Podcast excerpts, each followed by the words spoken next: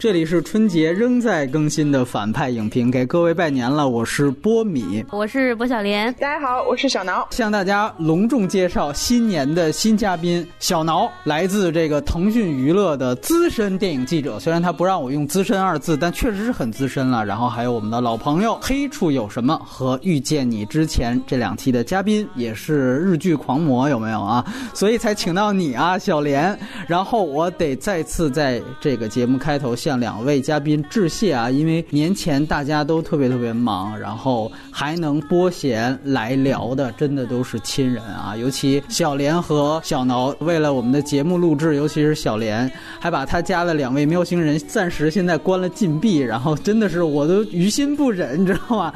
当然了。能让我们这么拼的来聊的这个电影，也确实是非常非常的重要。那它是来自视之愈合的《比海更深》。当然，在聊电影之前，还是欢迎大家关注反派影评的微信公众号。前几天已经更新了讨论今年奥斯卡提名的节目。然后除夕到初四这几天，除了我们的节目正常更新之外，还会进行春节贺岁档的五连推的超级无敌大放送啊！然后我们会用耳旁风的形式告知大家。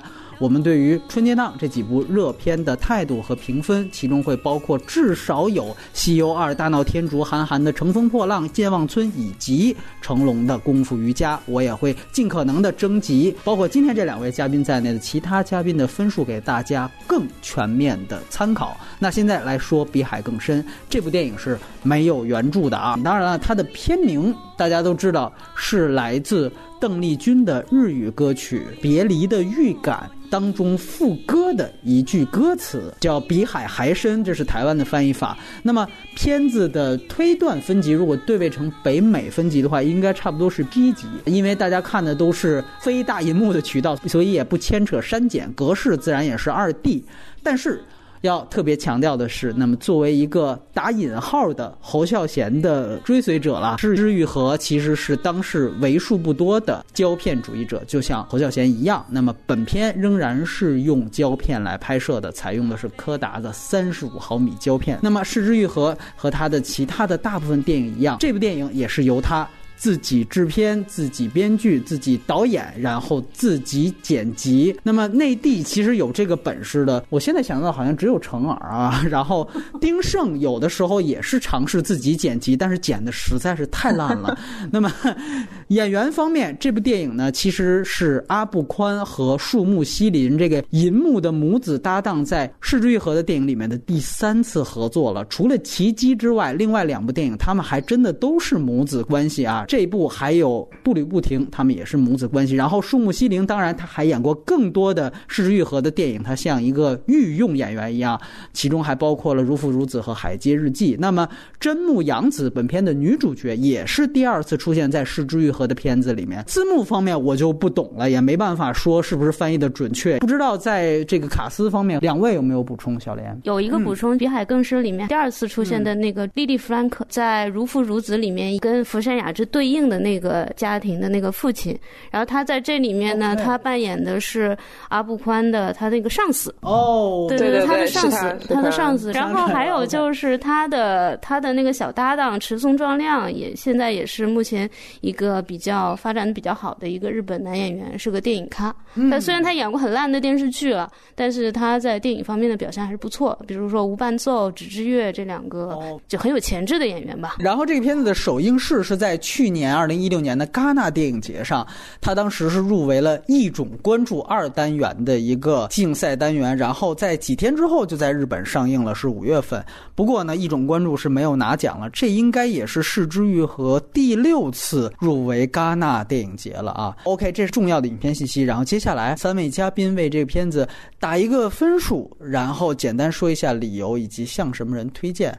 那今天要不然我们先请新的嘉宾来先聊聊看。好嘞，我是在戛纳看的那个首映，他当时，然后当时因为可能是因为字幕上有些细节，然后我理解的不到位吧，嗯，所以我当时给的是六分，没有那么直接打动我。然后，但是我是今天为了节目再看了一遍，就是中文字幕的，然后我有一些细节确实比以前看的要更入戏，所以我加了一分，七分吧。但是对我个人来说，它并不是一个能够。够落在我人生经验当中的东西，不是那种特别真正能打动我的，但我仍然很推荐一类父亲去看吧，就是父亲对，就是你对你的亲子关系有一定困惑，但是你又有这个欲望去解决这些困惑的人。明白。那接下来我们听听小莲的，给他打是八点五分。嗯，然后因为在打分之前呢，我把我看过的失之愈合的电影从高到低做了一个排列，然后因为我很喜欢失之愈合，所以他的电影可能在我这边起评分就是一个七分，所以他相对来说比比较不好的两个《如父如子》和《海街日记》，我给的就是七分，然后《奇迹》呢比这两个要好一点。因为它虽然是一个命题作文，但是就嗯完成的比那两个要好，所以给他八分。然后无人知晓和步履不停呢是他的两相对来说评价最高的作品，所以这两个是九分。那比海更深呢是没有达到这两个的高度的，所以它要降一点，就是八点五分。所以最终得分八点五分。哦，啊，那你向什么人推荐吗？全员推荐吧。我觉得这个这种细腻的情感感受和这种处理家庭关系的方式。就是上一辈人和下一代人的这种交流沟通，我觉得是大家都应该积极去寻求，并且在日常生活中可能是缺少的这样的一个情况，所以我建议是所有的人都看一下。其实我觉得从定位来讲，我还跟小莲的观点差不多，我给这个片子是七点五分了。我始终觉得失之愈合只要一拍他自己，反正就是很容易让人毫无抵抗力的喜欢上这个电影。接下来可能会深聊这是不是有性别的关系吧？我并不是。看过他所有的电影，我看过的里面大概七八部里面，我觉得跟这个片子很像的是《步履不停》，我也觉得基本上它可以算是在我的排位里面仅次于《步履不停》的一个片子。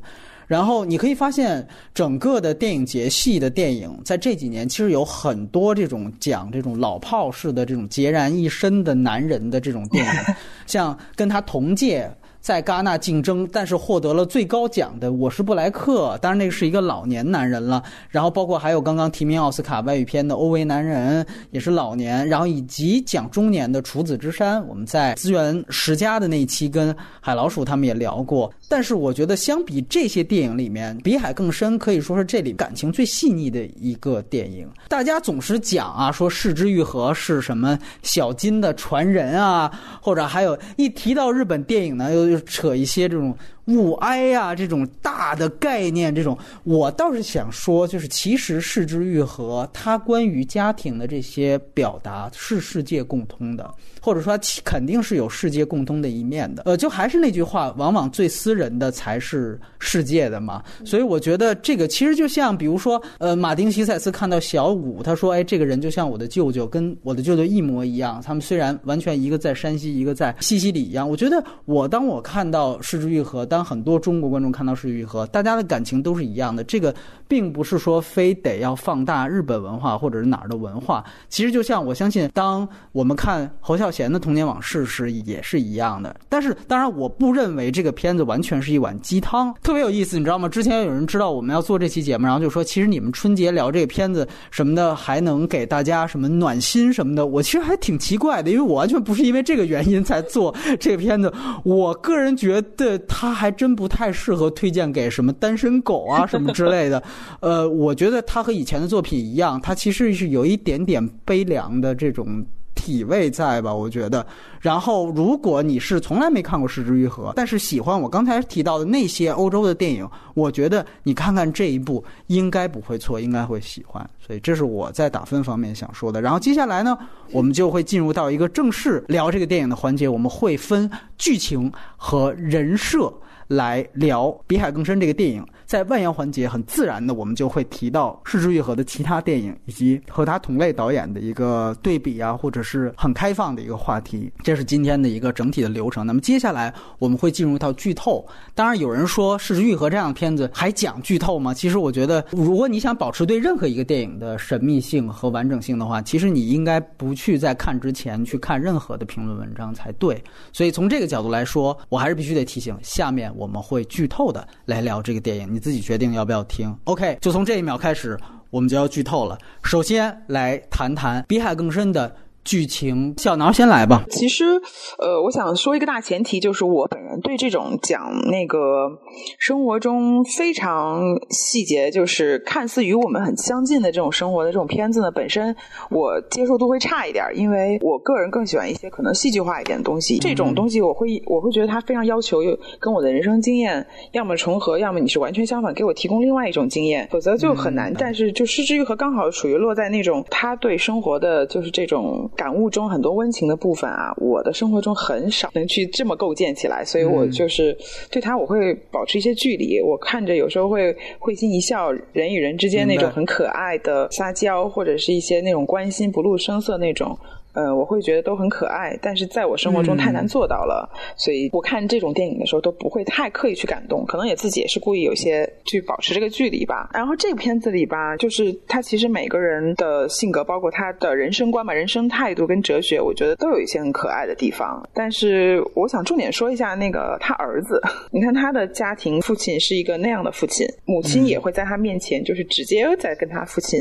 每次都很直白的说，你下次一定要把呃下一个月的那个抚养费带来。然后小孩子都很淡定。然后包括他那个阿布宽在跟他那个打探真母养子新欢的消息的时候，他都是像淡定的，像像一个那个他倒像他爸爸的那种 侦探的角色一样，就是把他看到的说出来。我很喜欢他这种状态。他呃一方面跟我的那个生活中某些状态可能是不谋而合的吧。然后另一方面就是你会发现他的父母他的家庭关系的各个。部分都深刻的在他的身上反映了出来。他因为父母这样，因为家庭这样，他从小就有了那样的一种成熟。而且他跟他爸爸的对话中，他爸爸问他的理想，他就说。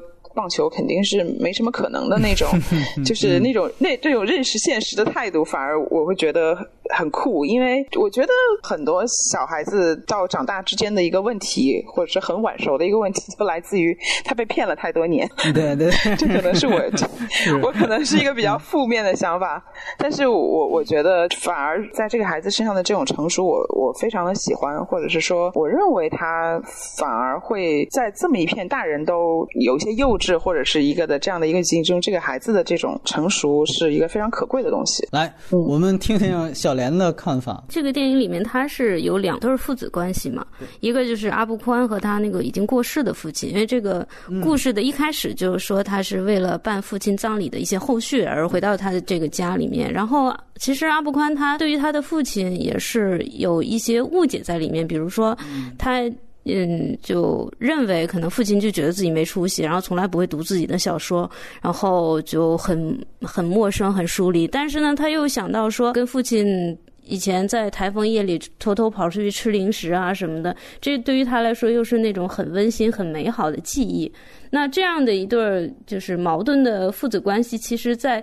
阿布宽和他自己的儿子之间又出现了，现在生命循环。对对，表现的没有那么的，对对对对对，没有那么的矛盾。但是呢，还是有，比如说他儿子其实他并不太认同他父亲的这种吊儿郎当的生活态度，但是呢，就是跟他很亲，因为这是他的父亲，他身上有很多特质他喜欢。小儿子更像是他父亲的父亲，有一种这种感觉，就包括他跟他处理所有的这种对话，都是很用那种很淡定的口吻，甚至是甚至是说。在他他会帮助，嗯，就在他妈妈训斥父亲的时候，他可能还会，嗯，就是一句一句的吐槽啊，帮他父亲说话，就这样 这样的两对父子关系让我觉得很有意思，而且是这也是失之愈合他电影里面的一个很喜欢讲述的这个父子关系的这样的一个，但与此同时呢，这个母子关系，呃，也。就是两对父子关系并没有掩盖呃树木希林和阿布宽的母子关系的这种展现，这也是有很丰富的细节。然后树木希林用他自己的表演来。展示出他和从来没有出现过脸的男人的这个夫妻关系的一种一种东西，就用这种留白的方式，让我们脑补出了他们夫妻生前是怎样相处的。这也是一个呃，他在剧情处理方面，他的编剧、他的导演技巧这方面，就是比较了不起的一个地方，就是让你既有实写又有虚写，你还可以脑补啊，然后你怎样解释它都可以。就是这让我觉得非常的有趣、有意，也很细腻。差不多，从我这方面讲，我觉得，当然，首先我们会说，基本上《失之愈合》也属于那种一生只拍一部电影的那种 导演。这个片子其实你说它具体讲什么呢？你还是可以很容易的，比如说从它的英文片名以及邓丽君原来那首歌刚才提到的那个歌名，就一目了然。它的英文片名的直译其实叫做《风暴过后》，其实你可以把台风就理解为丧父这个事件嘛，就是丧父之后，而且他做的很工整，天气预报是首尾呼应的，通过一个。台风这个事件给才能攒起来，然后这个前妻才能留宿，孩子才能留宿。那么邓丽君那个歌名是叫《离别的预感》，那其实这两个基本上就构成了这个片子主要讲什么的东西。当然，你可以说。这个片子刚才我提到了，它非常像《步履不停》，是因为他们有太多的共同点。比如说，《步履不停》这个名字其实也是来源于那部片子当中那首歌的歌词的副歌。它出现那首歌叫《Blue Light》横滨，然后它的副歌叫“继续走，继续走”，然后对，就成为了这个日文版的片名。那这部当然是《别离的预感》，然后呢？这两个电影也都是只讲几天之内的事情，就由一个事件，这个是刚才提到筹备葬礼，那个其实是一年一度的去祭日，哎，说白了是祭日，都是有一个契机，然后使得一个已经分离的家庭有一个短暂的一个汇合，对，然后在影片的中段的时候。都出现了这首点题的歌，那这一部里面就是邓丽君在那个收音机里面出现，那个当然就是唱片里的这个《Blue Light》横滨。那么，甚至我觉得最厉害的就是阿布宽和树木心林都演母子，而且都有同样一个镜头。就是阿布宽给他妈妈零用钱，这个是在《步履不停》里面也有的一个情节。其实他名字没换，都叫良多。因为市之愈合他在曾经接受采访的时候，他说过一句话：说当我发现我写的主角身上有我自己特质的时候，我就会叫他良多。OK，所以他在《步履不停》。然后这个比海更深，但是我很奇怪的，如父如子里面他为什么 那个福山雅治也叫良多？这这这个倒是一个疑点，所以我在猜想他那句话是不是接受采访随便说说的？就这个还蛮有意思的。对对对，呃，像他这么干的，比如说原来特吕弗就是那个安托万嘛，对吧？从四百集一直讲到他这个大，就是有些作者导演属性很强的会会这么干，包括据说毕赣也是，他几部电影的主角都叫陈升，他下一部。不可能还叫陈升，对对。当陈升现在被禁了，不知道还允不允许他叫这个名字？对，开玩笑了。所以我觉得这某种程度上是一个失欲和故意的行为，它制造一种联系感和一种彩蛋。其实你可以把所有失愈和的家庭片都联系起来，你会发现，只是它相对于步履不停，它是放大了主人公和前妻的这个也算是爱情线吧。那当然，他呃为了体现这个男主角阿布宽对于前妻的这种有点放不下，所以。他有了一个这种侦探情节的加入，所以这个侦探情节算是一个挺有意思的一条线，拽着观众让大家提着去看，然后这个线贯穿始终。其实刚才小莲提到一点很重要，它其实在主题上和他之前电影都有一个很大的特点，它其实在主题上是悼亡，就是悼念一个死亡。对，其实悼亡和失亲是《失之愈合》电影的一大母题。然后这里面其实有一个特别大的特点，它不仅仅是是一种悼念或缅怀，它更重要。其实这是让我觉得它其实。不是鸡汤的一部分，就是这里面死去的这个人像一个阴影一样。还仍然去影响着这些活着的人，而这个未必是一个正向的影响哦。就像其实他处女座《幻之光》就是这样，那个男主角浅野忠信突然就死了，然后这个女主角就背负了这个阴影，然后一直到最后也没有解开。这个其实不只是一个很正向的一种说是悼念，它这里面其实也很重要啊。在《碧海更深》里面，就像小林刚才提到，他的留白，但是其实这个父亲是无处不在的，无处不在的去影影响这个人，然后让你觉得其实你逃不开你的宿命一样，这个是让我觉得是他文本层面一个特别细思极恐的一个地方。这个其实是很有意思的。当然，你可以说悼亡是很多作者电影的一个大母题了。你可以说，几乎它形成在戛纳系也好，就这种电影节的电影也好，它几乎。如果按类型片的说法，它也算一个类型，就是悼亡片。包括我们都知道，原来杰森·诺夫斯基他蓝白红的蓝北算悼亡片，包括还有很多后来的对他拙劣的模仿，比如说《观音山》，国内。的，这也其实是悼亡篇。那当然，回到这部，我们可以讲，看似悼亡这件事情只是一个噱头，看似与故事本身的情节无关，他仍然可以去侦探、去调研前妻啊这些后来的行为。但其实，我觉得道王作为一个情感的背景，实际上是特别特别重要的。他其实也推动了这个人物，他其实不用太多写，就以把这个前景放在这儿，就作为人物的很多的情感推动力量。没有这一层，我觉得这个故事是下一个档次的。比如说，你看这里面有姐弟的互动，包括在那个当铺最后有那么一个小感动的一个地方，其实这些都和刚刚丧父是有特别特别大的关系。甚至你可以说，树木西林那一场收音机里传出呃邓丽君歌声的那场很催泪的对话，大家都觉得那场就哭成狗什么的。但是我觉得，如果他在那场他感叹了生死啊这些东西，如果没有悼亡的这样一个氛围的铺垫，可能到那儿的时候，大家会觉得你这个是硬做的一个戏剧感，怎么就突然聊到这个话题？但是哦，老伴儿死了，父亲死了，两个人在外人面前，我们说着很客气的话，但是在那样一个时刻，哎。一下子这个话题出来了，你就会觉得一切特别自然。这个其实是从剧作上是有一个非常强的铺垫，你就不会觉得矫情。我想说一点，就是很多人忽略了市之愈合是一个讲故事的高手，真的，他讲故事的技法，其实我觉得是当世最好的导演之一。就放眼全球，我也敢这么说。你比如说这一部，刚才还是提到了，他就是讲几天之内，他截取的这个片段是讲他与前妻和儿子因为台风这个意外，然后最后一次，当然也有些小算。了，最后一次等于是他们这个家庭最后一次团聚，对，最后一次聚合。我把前面截去了，他们为什么分开？他们之后怎么样？我也不去讲，我只去讲这一个晚上。但是之前之后就全都有了。他截取的这个片段，然后用台风的前后的这样的一个天气预报。这个剧本非常非常工整，而且我觉得你可以注意一下，包括步履不停，包括这一步，它每一个信息的交代，就这个信息点，它不是一次性告诉你的，它是每十五分钟、每半个小时告诉你一个很大的信息点。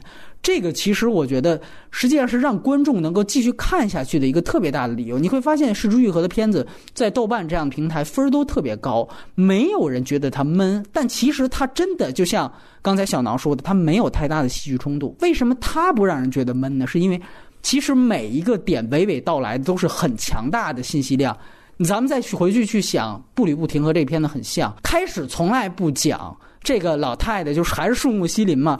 她请那个大胖子来的原因是什么？大胖子出现，大家会觉得挺搞笑。这个其实作为一个片段、一个情景去看，会觉得很有意思。这是一层信息的交代。哦，原来呃，他儿子就这个胖子死的。但是之后，最后还有一番是忽然一下子，树木希林有一个演技时刻，对吧？告诉你，我就是恨他，所以我才这样做。我就是要一次一次的，我放不下这个情感。一下子你会发现啊，这原来又有一层原因，它不是一次性的告诉你。所以《失之愈合》的片子其实有一个特点，就是。我感觉他前二十分钟其实挺难入戏的，因为我们讲三幕剧的话，前面是信息交代，先给你铺垫啊，这人跟这人关系怎么样，他们有什么前因，他们有什么恩怨，然后之后咱们再讲一个后来的事儿。这是传统的戏，他不是，他是前面也不太跟你讲什么事儿，然后把这些前因一点一点的跟你说出来。你只要稍微耐一下性子，你就会把这些东西哇，一瞬间看下来，你会觉得信息量不断不断的涌现。所以我感觉他其实是一个很讲究剧本讲述。技巧的一个人，他并不是说咱们其实并不是这个样子，对对，意识流的，对他绝对不是那样的一个导演。具体到比海更深，我倒是想到，你说道王，实际上表面上是因为就悼念他父亲，但其实我觉得另外一层更深的悼亡是说这个家庭最后一次聚会。你想到很悲凉的一点是，这个家庭在台风过后，他们就各走各的路了，以后再这就解体了。这个其实是最后一次他们。把家庭看作一个人的话，这是为这个家庭最后举行的一次葬礼一样的感觉。它很像我喜欢的一个原来罗伯特阿尔特曼拍的，也是他的一个遗作，叫做《牧场之家好作伴》，特别像那个感觉。就是几十年他们是一个那种电台的班子，然后他讲他最后一场，呃，因为大资本家来了，然后把他们这地儿就收了，然后最后一场演完就散了。你会发现。整个片子没有任何的眼泪，哎呦，哭成狗啊！里边的人物都互相痛哭的告别、拥抱，从来不是。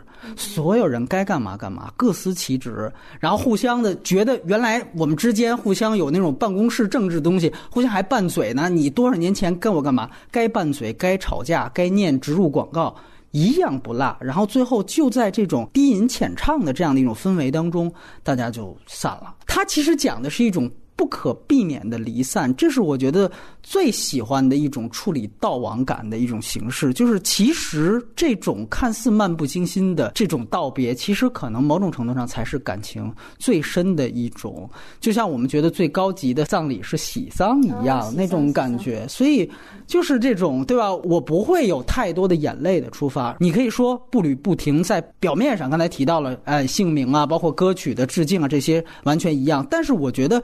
某种程度上，他在情感内核上又有完全相反的地方，是在于你仔细想，步履不停，其实讲的是放不下，嗯，就是片中的家庭对，直到人死都没放下。就说包括你看老太太，她对于被救人，直到死她也放不下，她还是恨，她放不下。然后他的儿子对于他，他的儿子对于他的父亲。也放不下，就你看最后不是有一段拉布宽的独白吗？对吧？你凭什么不爱我？你爱那失去的孩子，你爱老大，你不爱我。所以你会发现最后那段独白，当然说的比较浅显了，就是我到最后我也没接我妈开那个旅行车，我也没接班，我也没去接你。那是一个几乎是恨的链条一样，就是我恨你们，你们恨那个被救的那个人。最后人死了，但是这个恨仍然没放下。但是反过来你会发现，这部电影大家最后都还活着，但是却学会了放下。这是他其实某种程度上又跟步履不停不一样的地方。就是其实这里边死的人开头影片就死了，活着的人到最后还活着，但是大家却在经历了这一场台风之后，全都在精神上有了一种。放下的东西，所以这是让我觉得，其实这个片子，它从技法层面上，当然从剧本层面上，还是连同《诗句》和老样，所以我只能给他七点五分。但是又让我看到了一些，他在那个基础上的一点点。不同的人生的然后，我又可能是作为一个男性，对于我来说，我感受到了他的很多的私人的情感，所以这是我的一点点看法。哎，我忽然意识到，就是他们就是中间老太太一直让那个女儿还有儿媳妇写的那个，就是说葬礼的一个邀请卡，是吗？是是是。对那个地方，一开始我也没有注意那个细节。当你后来刚才说到这个，就是葬礼的好多事情贯穿始终的时候，我才突然意识到那个细节是是挺连贯的。你你刚才说的那个东西，对我也有一个跟你不完全一样的感触吧，但是跟你是同样的一个出发点，就是他们为了这个葬礼来到在最后的一个聚合，那个然后最后会各自走向不同的人生、不同的道路。首先，我我是觉得他那个聚合的一个场面，你没发现那个还挺像我们春节的时候 一家人。聚会，现在我们的很多家庭春节聚会的时候，其实彼此之间真的是有时候会有那种并不想聚在一起，但是一种非常传统的，就是被一个仪式感绑架。说白了就是这种很虚伪的，对对，很虚伪的，很虚伪的展示最好的一面那种。对对对，没错。然后把这一年你都没有想过要去付出的关心，在这一刻，然后尽量自然的表达出来。但其实我会发现大家都很痛苦。对我，我们这期就是在春节里放，希望听友听到这儿。都要好好反思一下，你真正你参加这些聚会有意义吗？你看着你周围的这一张张脸，对，好好灌一碗毒鸡汤。来，小闹接着说，对。而且就是老太太让他们留下来的那一刻，我也突然会觉得有点就是心酸。是，我哎，我不知道他那一刻算是他在为了他儿子在做这件事情吧？然后我觉得是有一点点，有一点点，对。对，他非常高兴的把对把那些被褥拿出来说什么是新的啊什么的，就是就是像好早有准备的样子。没错，没错，对对对啊。对，当然他自己也有一点孤独，然后可能就是这一刻那么热闹，他也很开心，对对对。没错。然后你你你也可能觉得，就是因为他刚上了老伴儿，所以他觉得他儿子。如果那个人还活着的话，他想也还是别让这种对一个人这么单着，他肯定也有这种情感上的不理智。他还也有点想把他儿子当老公的替代品。但是这个老太太她已经准备找第二春了呀，她已经开始就是比如说听古典音乐，然后对对对，那个音乐老师也是个很重要的一个演员，乔找工。哦，然后他之前那个山田洋次的《家族之苦》，我明白，就是他他演那个那个老人家，后来不是被黄磊翻拍了吗？然后那个老人家就他这个角色虽然只出现了就那么一两场，嗯，但是他也是一个就是蛮重要的一个配角，这么大牌，然后来给来给他做那么一两次串场演出。另外，他这个老老人家出场，他还有一个细节，就是因为我我查了一下资料，说这个片子的拍摄场地是就是市之玉和他。自己住了，对，他住住了二十多年的一个叫团地集中住宅区。然后这个集中住宅区其实它内部也有那种阶层的，比如说它你可以根据门牌号和楼层号来区分，说这个人家比如住的是两居室、三居室，然后是租住房还是自自住房还是买的公寓。然后这个老人家好像住的就是一个比较高级的那种公寓楼，所以这个树木西林才会跟呃阿布宽说：“哎呀，你要有钱，你给我买一个。”公寓嘛，就不想一辈子就住在住在这个地方了。就这这一段也还蛮有意思的，非常非常有趣。我我看到这段的时候就觉得，当有时候我们每年为了一个目的来到，就是一个家族聚到一起，然后可能就是尤其是作为可能中间的两代人要去向老人表达爱的时候，但就是我们根本就。不知道他们真正需要什么。我觉得在这部电影里也是有时候我看到了这样一个感觉，就是其实老人家自己活得很明白，然后我也不想交那么多更多的朋友，我也不想葬礼多一些太多无关的人。嗯但是就是，然后而孩子们对他的那些，我觉得还是。挺令人心酸的，就是对去了到他家一聚，然后尽了一个可能所谓孩子的职责，然后第二天就为了各自自己的目的完成了一个过程，就是不管是清醒了也好，还是怎样也好，就走了。反正对，然后就会把这个老人家留在了背后，就相当于他即将也要走了嘛。其实就是剩下的孩子们的人生在往前不断的滚到那个状态，然后就反正这一刻的交替会给我一种有一点人生无意义的感觉，有点悲观，所以就绝对不是一个暖心的作品。对，包括你看他们在台风下，然后躲在那个滑梯里面，然后后来是因为找彩票，三个人一起找，然后石之愈合给了一个大全景，一个俯拍的像上帝视角的一样的一个镜头。其实你一下子就会觉得，哎，这个仪式感就出来了。一个俯拍，台风把他们聚在一起，这就像这个家庭的葬礼一样，这个仪式感的整个的。呈现就会推出来，它不需要太多的言语，本身就像这种大家看到的、感受到的心酸啊，这种东西就出来了。而且，对像你刚才提到的音乐老师这个，其实对他其实某种程度上也算是一个男主角的一个，我觉得有点互文关系或者对应关系的一个。就是你看里面他会提到，我原来也被电视台邀请过 啊，但是我拒绝了他们，对吧？然后大家就那意思，这时候这些老老太太们就有一点点赞许的目光，然后他就有一点点得意。某种程度上，就像这个四流作家，可能四流都不到的这个作家，就是原来拿过一个什么小奖，姐姐还老记错这个奖项的名字，因为实在太小了。之后就小时了了，大未必佳了。某种程度上，他到了老年，可能也就是这个样子，在一个社区里面有一点点文化，所以他能够辐射一点点的人，然后提一提自己当年勇吧，就是这样，然后就如此而已了呗。那你会发现，OK，这个人物好像就是他接下来的晚年。的对照，所以他不需要讲将来，也不需要讲过去，他只要把这些人都呈现出来了，你自己对位就可以。这是他剧本的高明之处。包括刚才，其实你们提到了很多的细节，我觉得最棒的一点就是在于《失之愈合》的这些片子里，永远能够找到这些特别恰如其分又不矫情，但足够有情感推动力的细节。我周围的很多前辈都很喜欢冯小刚的《非诚勿扰》，我们俩共同的朋友像钱德勒·摩羯，像海老鼠，像顿河。他们都表达过说觉得非诚勿扰很好，但是我想同样是中年男人的体悟。那如果对比冯小刚的话，你会发现真的失之愈合就要甩冯小刚九条街呢。他从来二百条街是吧？对他从来不尝试喜剧片的这种类型片的外壳，但是却有更多这样的细节。包括你看这里面，他为了讲这个阿布宽这个角色，他的这种穷酸劲儿，然后又有人他。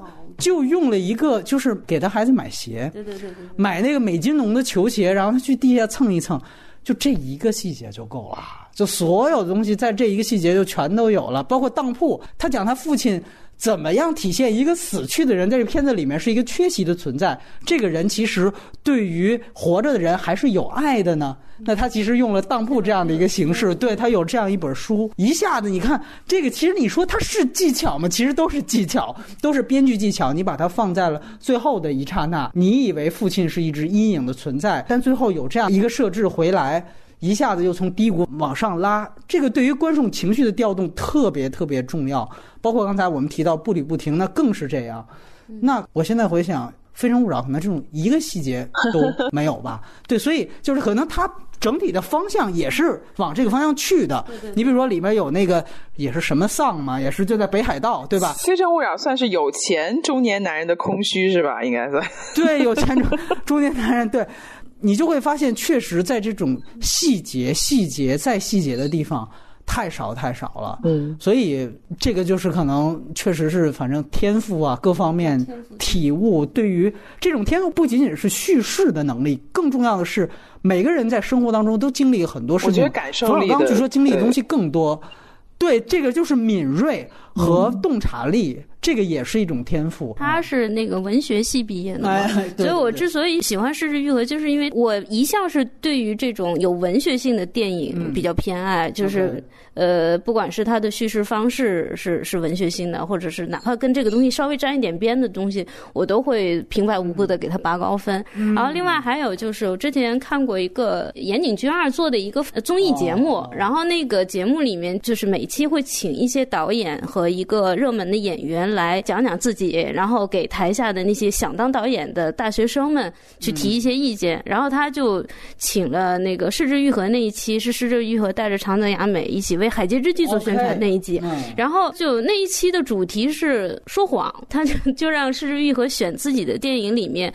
自己觉得跟说谎有关的，或自己拍的最好的一个情节，然后失之愈合选的就是步履不停里面的一段，就是呃树木希林和他的那个那个声音很奇怪那个女儿，那对那个小胖子送走送走的时候，然后还说就是啊，对对对常来啊 什么什么说了一堆絮絮叨叨没用的话，对对对，然后门那小胖子把门一关上。两个人就开始说小话，说：“哎呀，这孩子又胖了，是啊，怎么又胖了？能有二百斤了吧？”然后说他送来的那个什么点心，他自己还吃了两块呢，怎么能这样呢？然后他说：“他说其实就这一个镜头，就是展现这两个人，就这这个嘴巴很刻薄吧。但是一直到这个电影最后，他演技大爆发那一段，说说人呀要恨有恨才能活下去。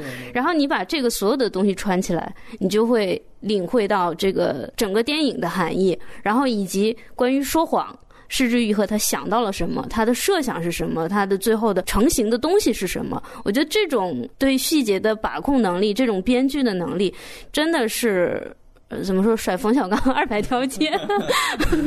他真，我暂时还是没有想出哪些导演能够可以跟他媲美，哪怕一些以细腻而著称的。一些日本导演也一样，我可能之后还会还会可能会推荐一些，但是他们没有人像世之愈合这样持续的产出这些好东西。对，我们直接就过渡到人设环节啊！我不知道两位，当然刚才其实带着也都聊了树木希林和阿部宽母子的这个事情，呃，你们可以谈谈对这里面的一些角色印象深刻的角色啊，以及演这些角色演员的表演。小挠，要不然先来在这环节。行，然后刚才吧，我哎，我听完那个白小莲他说那一段以后，我特别有感悟，因为确实看步履不停的时候，我也回想起来，我最喜欢的细节就是那个细节的那个有恨意的细节，这个是我比较赞同的，就人生一定要有这个东西。所以我突然又又有一点追加一点刚才的感悟，就是说我对可能失之愈合的片子之前为什么一直感觉有距离感，可能我有点嫉妒，就是他对于人生还是看得很很透彻，对，很透彻，所以显得不那么。急躁了，他去表达这些东西的时候，但我在可能碰到这些情况的时候，我会非常急躁，带有非常多的那种对，就是会让自己处在一个非常不冷静的状态，可能就所以像他这种状态会让我有点嫉妒。所以可能就对他，我就保持一些距离感。在这个字形很高级啊！没有没有没有，对，就是我我想说人设，我突然想想说一下那个两个女性角色，树木希林和那个真木阳子的选择。树木希林她其实就是选择了她跟她老爸一辈子，她老爸那么窝囊，那么就是天天给他让他背上债务，他都没有想过要跟他离婚嘛。这好像跟他现实生活中的那个人设是有有点像哈。结果就是他的这个媳妇儿。在关键的时刻选择了。呃，我要离婚，而且他其实表现出他对他这个前夫还是有一定的这个爱意，那种爱意是说是一种感情那种，然后一种熟悉吧，或者是一种那个什么，然后但他不一定会选择那个男人吧，有钱的可能成功一点男人，但他选择要一定要离开这种混乱的生活，我我不能再对再跟着一个呃会把你让你生活变混乱的男人在一起，这两个选择就对比的很有意思，没错，对对对，没错，对对，他他可能有一些时代我不太了解日本的那两个时代。代可能之间的差异，但一定有啊，一定有。对 对，但另外一方面就会让我，其实我还挺感动他媳妇儿的那个选择，因为我觉得女人逐渐变得聪明，或者说变得清醒，她一定是会变得残酷或现实一点。我觉得这个挺好的，因为生活意味着活着可能轻松一点，就是每个人都有权利是这样选择的。嗯，我我还挺喜欢那一块的对比，包括她，她很冷静的跟她婆婆说。不会再有可能了。即使她那么温柔的叫她婆婆，还叫妈妈，还在家里一起做饭，还很温馨，但仍然她是对那一刻的那种可能现实的一个变化，时代变化，人就是人两性关系、婚姻关系那种变化。我很喜欢这种细节的这种发展，对对比。哎，这个很有意思。表演方面，你有什么想说的吗？都很好，都很好。哎，我想特别提一下那个，这这就是刚才表演老师也提到那个阿布宽的那个同事，那个男孩，侦探事务所里的那个男孩。对他的角色那么少，但是他的人设我觉得立得很快。就是有个细节，就是他为了报答他，帮他去跟踪他前妻的新欢，就一两句台，不是他们在玩那个 pachinko 嘛，要把那个给他赢的给他说去给你儿子。他说我的父亲从小给我买的一。双棒球手套，我。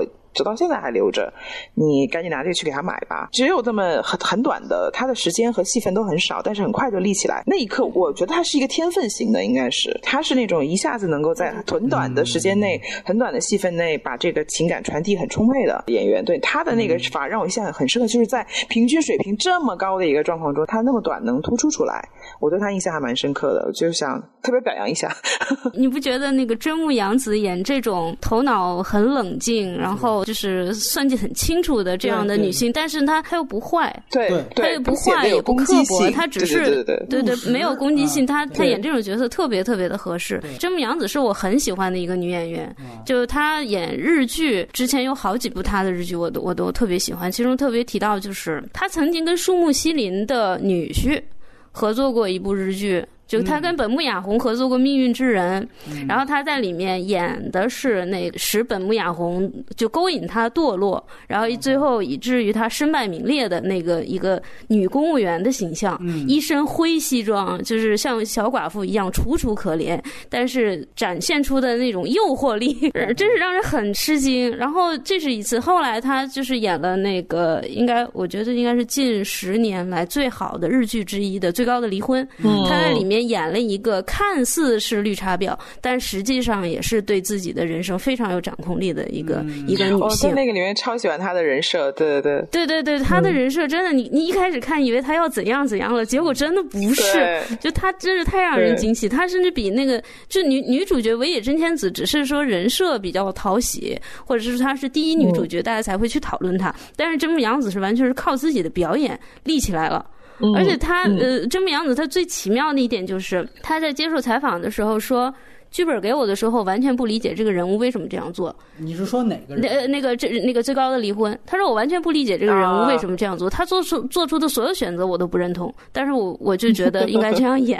所以我觉得他应该也是个天分型的演员。他也拿过日本奥斯卡，但那个片子我觉得一般。再见溪谷表演比较大胆啊，大胆出位，全裸啊 什么的。可能因为这个，然后我有一个很奇怪的想法，我在想那个失之愈合是不是有一个很糟糕的姐姐啊？那因为 他在《步履不停》里面的那个姐姐 优，就是一个就是老是算计着要霸占父母的房子那么一个人物。然后这里面那个小林聪美来扮演的这个姐姐，也是有点刻薄也好，或者是有点。看不上这个弟弟，然后还捉弄他，对对对对，捉弄他这样的一个角色，真的挺可爱的。因为他他对他弟弟不满，是因为他觉得他弟弟把自己家人写进小说里了，然后可能写他写的还不太好吧，所以所以他就很很生气。感觉像世之愈合的姐姐，是不是真正在生活当中说你们把我都编进你的电影里了，是吧？对对，我在想这个问题，我在想世之愈合有没有姐姐？她是不是有一个这样比较让她觉得强势啊，或者是又爱又恨的这样的一个姐姐呢？另外还有就甚至于和，他在谈到他这个电影的拍摄场地设置的时候，比如他们那个住宅，他那个团地住宅，他所住的房间，假如说是有三个房间，父母住一个，然后他呃和姐姐住一个，那这两个房间有一个光线会比较好，然后另外一个会比较冷。那光线比较好的这个房间是属于他姐姐的，这是他在拍摄的时候所设置的这样的一个东西。那呃比较冷的这个房间呢是靠近门口的，那男孩子成年了就会选择这个房间，虽然冷，虽然不舒适，但是可以半夜溜出去。嗯，所以可能在我觉得他在做这个电影的全部的这种这种设置的时候，就已经把这个姐姐置于在这样的一个位置上了。最后，所以后期那个姐姐的呈现也是说很强势，虽然也不是很成功，但是至少这个家庭圆满，儿女儿女双全啊，这样这样的一个。当然，那个女演员我也蛮喜欢的，小林聪美，她是三谷幸喜的前妻。那对对对，嗯对对。但是很奇怪，她以前都是以那种知心姐姐的形象出现的，嗯，这在里面演了一个 这样的一个角色，也蛮反差萌的。对，其实我觉得就谈到这一点，我我想到就是，你看阿布宽啊，就是说。他这个人设也很像步履不停嘛。阿布宽肯定在这个日本算是一个原来男神的这么一个级别，模特模特嘛，对男模。然后其实我感觉他这里面选择两种演员，一个就是刚才两位提到的像自己的那种，呃，还有一种就是故意要特别反差。那阿布宽其实典型的是这种，我就要这种巨大反差感。他其实是显然是知道已知他的明星价值，然后利用他的明星价值去制造这种明星的反差感。就你看阿布宽特别高，特别大，然一米九几，然后 OK，你发现从步履不停开始，步履不停巨多的这种室内戏嘛，然后又是榻榻米调度。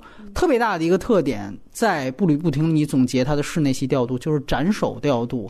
所有的这个阿布宽，你注意到，这个人站起来，镜头不跟着他起来，然后他的头永远是在这个镜头外面的，然后里面几次他碰到了门门框，这个就是典型的斩首调度。这些东西全都不是用语言说出来的。那个片子为什么是他最好的一个片子？特别棒的一点就是这么一个好高大的人，对不起。你也是对被门框限制住了，你是身在屋檐下，必须得低头，然后制造一种虎落平阳的这种落魄感。同样的道理，很窘迫。对，纵然你是一个七尺男儿，又怎样？这里边同样如此，就是你会发现，《比海更深》里面也是要一个巨大的，你会发现这么样一个男神级的一个人物。好像只有石之愈和这个级别的导演，好像才敢这么用他，因为我们知道，像事务所，包括明星经济，有的时候明星自己想接这种反差角色，明星都会挡嘛。对，你最典型的就是当年施瓦辛格那个，好多人找他演反派，他不接，就是说我不能接，我将来我要从政还是怎么着，我不能接反派。后来哦，卡梅隆找到他说：“你这个终结者一，你演大反派。”他也不干，最后几经说服，那个说服过程非常经典。后来总是被人激怒。哦，他说：“好吧，那我接受，因为如果拍好了，还有第二集，第二集我就成英雄了，那得来这么套组合拳。OK，就你会发现到这种级别的这种。英雄形象，他一定和公众形象是极其挂钩的，而只有石之愈和这样级别的导演，他们敢于用让这样的男神或者是这样的英雄制造一个巨大的反差感。但你说，当你知道这样一层背景的时候，你再去看阿布宽他演的这个角色，你会可能觉得这种虎落平阳的感觉会更强，这个力量就会更强。所以这个他一定是有加成作用。包括像真木阳子，我不如两位了解，不如小小莲，但是确实因为我我觉得这个角色太好了，然后我也去。做了一点功课，他好像也是之前离过一次婚。而且也是在离婚的时候有了一个男孩子，他真人是这样的，是吧？他是奉子成婚，奉子成婚，奉子成婚，然后后来就离了，又离了，对对对对，感觉其实施之玉和挑他也是有心机的，你知道吗？当然，一方面我们会讲，你找一个演员，他如果真实在生活当中有这样的经历。你就不用演了，就是这样会更快的入戏嘛？你就把你的生活体位直接的放在银幕上，我只要做适当的情绪调动就可以了。但另外一方面，我也觉得这个其实也是一种利用明星形象的这样的一种做法。真木阳子那个老公也是，也是你说现实中的老公，现实中那个前老公也是。没有他发展的好，也是对对对对，突然想到这一点了。所以你你看联系起来，你会发现石玉和是个大心，好像是挺坏的。对对对，他很他很就像其实你看，比如像周星驰，他不是也经常这么干吗？就是你张雨绮对吧？就是我浑身都是宝，你为什么外面还找找人？就是 这种大导演永远会用演员的这种明星形象 用到最极致，然后观众只要 get 到这个点，一下子你就觉得什么都通了。所以这个很有意思。当然，回到这个电影本身，施玉和所有的第一的成年人的主角，其实基本上都是落魄的，除了呃《如父如子》里面福山雅治。那个算是个精英，就一开始是个精英，对吧？其他的人基本上全都是落魄的。我觉得他们都有一个共同的人设，就是可怜之人必有可恨之处的感觉。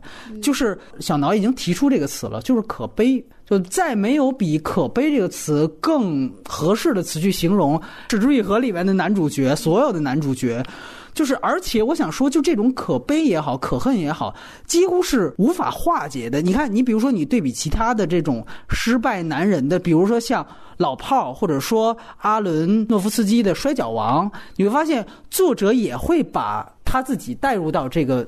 角色里面去，但是最后他真的会就是特别对私货的，他帮助这个这个角色在剧情里面有一个最后某种程度上的救赎，哪怕这个救赎是一种飞蛾扑火，他也会有这样的东西出现。而你像比如说我是布莱克，那几乎就是因为他要为了社会批判，他还建立社会批判，所以他甚至会拒绝任何对于男主角的黑化，就这个人几乎本身都是没有缺点的。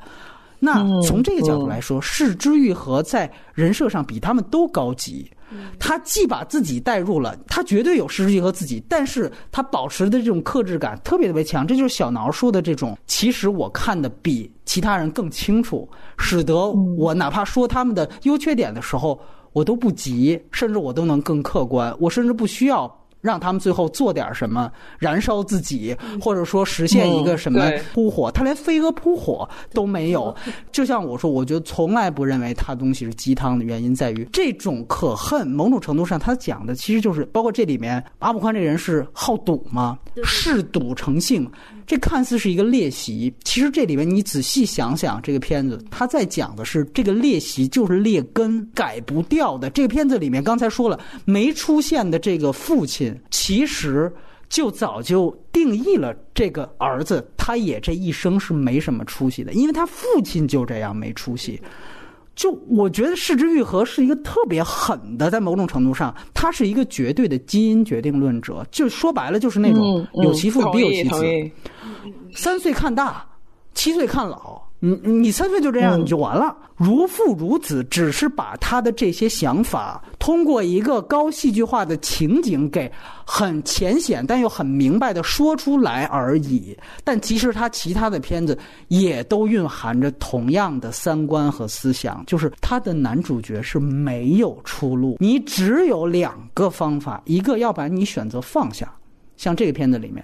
你就别再骚扰人家前妻了，你放下吧，要不然就是死掉，就像他的父亲一样，你还是死了吧，对吧？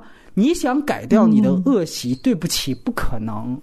因为这是印在你的基因里，这是改不掉的。你看他每个片子里，没有任何他的主角是说能改掉他，从来没有这种什么所谓的湖光在。我说说春节一定过不好，这个春节一定过不好。对，就 我很奇怪，为什么说他的片子暖心，我就一定要泼冷水？就是都是没看懂，在那附庸风雅，就是特别有意思。就像很多人说啊，比如说我人生遇到困惑的时候，我就把一一拿出来再看一遍。我靠！你看完一，难道不应该去自杀吗？你如果有困惑的话，这种东西都是非常狠的。如果你仔细明白杨德昌在说什么，你明白施之愈合在说什么，你就会发现他们一点都不是你想要的那个东西。你就记住，施之愈合里面所有的主人公都是无可救药的，就像大部分现实当中的人一样，大部分的人都是无可救药的。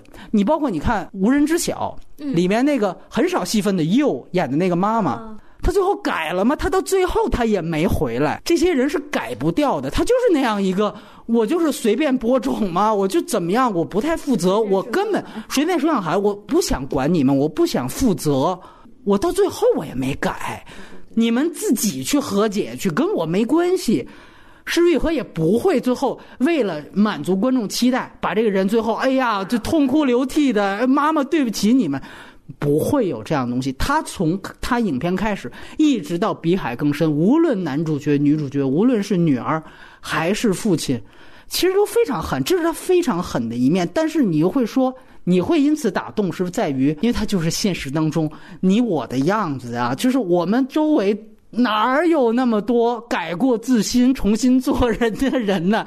大部分你看他，十年前我见到他是这样，十年之后还是这操性，就是这样。人家可能看我也是，我靠，你怎么现在还这样？对呀，我们都改不了彼此的劣习啊！对不起，因为我们就是这样，出生就是这样，现在是这样，以后还是这样。那这难道不就是生活的现实吗？失之愈合，把它很好的讲出来。但是他的触动点是在于什么呢？在于记录下了这些明明改不了列席的主角。他最后一次想特别无力的去试图挽回点什么，想去捡起点什么。他表达了最后人的这点可悲的挣扎。某种程度上，这场有温情点点。当然，从另外一个角度，你不觉得这里面台风的最后一晚，他跟真木阳子的这个小的聚会，代表了他最后这点想小挽回，对吧？和是小小想法，甚至那个真木阳子说：“你跟你妈是不是得打组合拳？是不是打配合呢？”在啊，那段太有意思了。但是我觉得。有挣扎，可能反倒更反衬出了这种人物的无力感和可悲之处呀。我记录他们最后还有点想挣扎，这个更能反衬出他的渺小，难道不是吗？就是最后你会发现，其实他是靠前妻觉得他有点挺可怜的，也加上确实有点现实原因。我从我一个男性的角度来讲，我觉得最后那是一点施舍给他的温暖。有点这种感觉在，然后最后就 凑了那么一个晚上，然后最后两个人 就就各走各的路了。所以，当然我这里面为了更好的对比，我不好意思，我要鞭尸。其实小莲挺喜欢的，我们上期讲过的《降临》，就是《降临》某种程度上，它刨去它的科幻的故事，它也是某种程度上道亡啊。只是那是一个呃未来的一种形式的道亡，但它也是，它就没有呈现 A A 那个角色的挣扎。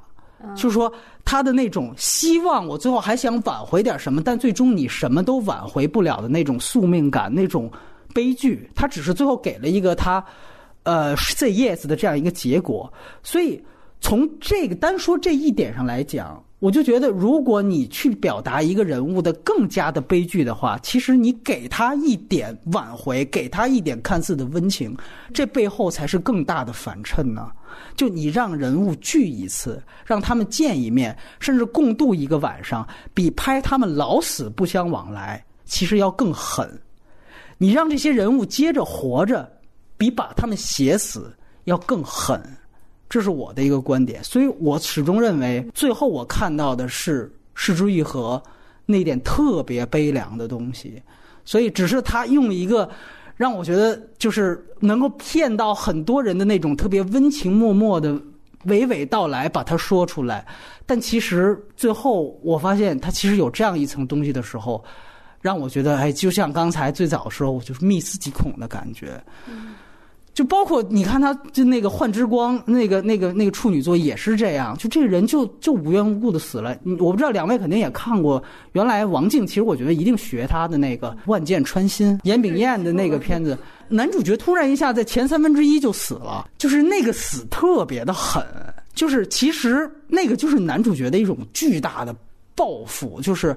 我其实活着，我永远被你我妻管严嘛，对吧？但是我死了，我是能影响你，我是能缠绕你一生，那就像下降头一样。所以那个片子它其实是一个风水的切入口，它把风水跟这个事情联合在一起。这个死的人，他像一个亡魂一样，永远的像降头一样就缠绕这个女主角，最后让她一生都没办法逃开这个魔咒。这东西特别的狠。那其实施玉和更高级地方在表面上他不把这个事情说的特别明白。他给你一个特别温情的一个包装，甚至还有点小幽默的东西啊，像前前期的这种小抱怨，特别有意思。但是一想，你会觉得还好像还不完全是这个意思啊。这个是我一个想法。对，其实其实你看到他前期在跟那个他那个新男友，就是讲他这个前夫的时候啊，那个新男友就是也是一个日剧首脸小泽征月啊，他是小泽征尔的儿子，他也在。我今天我们请到了一个人肉 日剧百科啊。因为那个哥们儿脸脸脸脸过于大了，所以他经常在各种那个日剧里面就演那些比较不受欢迎的这个新男友或者前男友这种角色。然后，然后真木阳子在跟他 在跟他说说，他问他前夫是干嘛？他说是个作家。他说写过什么书？他说一本什么什么的。然后那本书无人的餐桌，对无人的餐桌，那本书你看了吗？就是然后。然后真木阳子有一个眼神儿，其实她那个眼神呢，就是有一点期待对方对这对于自己前夫的这样的一个评价的。然后那个眼神，那一瞬间就就让人觉得确实是对这个前夫是有感情，做的特别好。因为他可能爱的是当时他那个得奖的那个前夫。其实台词都有交代，就是当他那个现任的丈夫说：“哎，我看了他那个得奖的书。”现任丈夫是男友。呃，对，男友，我觉得。看不太懂吧，然后也没什么的时候，这个前妻突然替他说了一句话，就是说也许是怎么怎么样，就是他其实还替他洗白了，就是，但是其实我觉得这个，我不知道。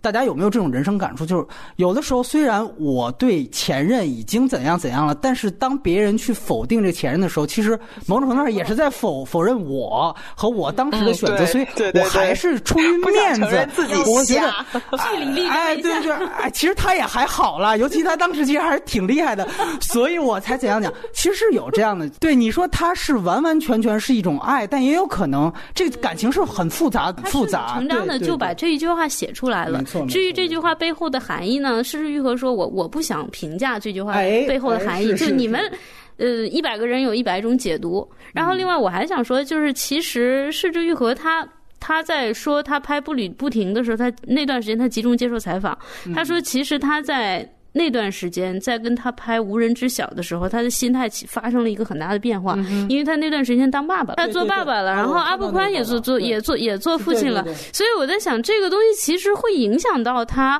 后来的对一些电影里面的处理，他就不忍心或者是做的那么明显了。比如像《无人知晓》里面，他有很多细节，他真的是太狠了，他刻画的真是太狠了，就完全是一个没有孩子的 这的男人，就是。不停的展示自己的这种技巧，展示自己的这个编剧能力，然后有要有多惨写多惨的这样的一个东西。但是后来他慢慢有了，他有了儿子之后，他就变得很温柔了。哎，就哎不是很温柔了，就是他有温和的东西注入了。对。但是我我从另外一个角度去说你这个信息啊，就是你觉得原来像无人知晓，它像一把锋利的刀，一针见血，一刀进。现在它是钝刀杀人，你知道吗？它是它是钝刀杀人，这 个。更折磨人，但确实是比原来要钝化很多。不满。是，但是你看他那本书，有如走路速度，你对你就觉得失之愈合还是一个很温和、很温柔的人啊。他有很多想法，有很多生活里面那些很细小的感悟啊，那些那些东西，他他基本上还是个很温柔的人了。我一直在想，就是失之愈合是一个表面谦和的人，李安是个表面谦和的人，但是往往这样的人其实。拍出来的对，拍出来的东西可能是最狠的。然后反倒你看姜文表面上这个傻逼那个傻 逼，你看他东西其实骨他骨子里面其实是很浪漫的一个人。就是这个，我觉得，所以千万不要被人设有的时候迷惑，你知道吗？确实，为什么有时候也是我们要直接看他的作品，是在于。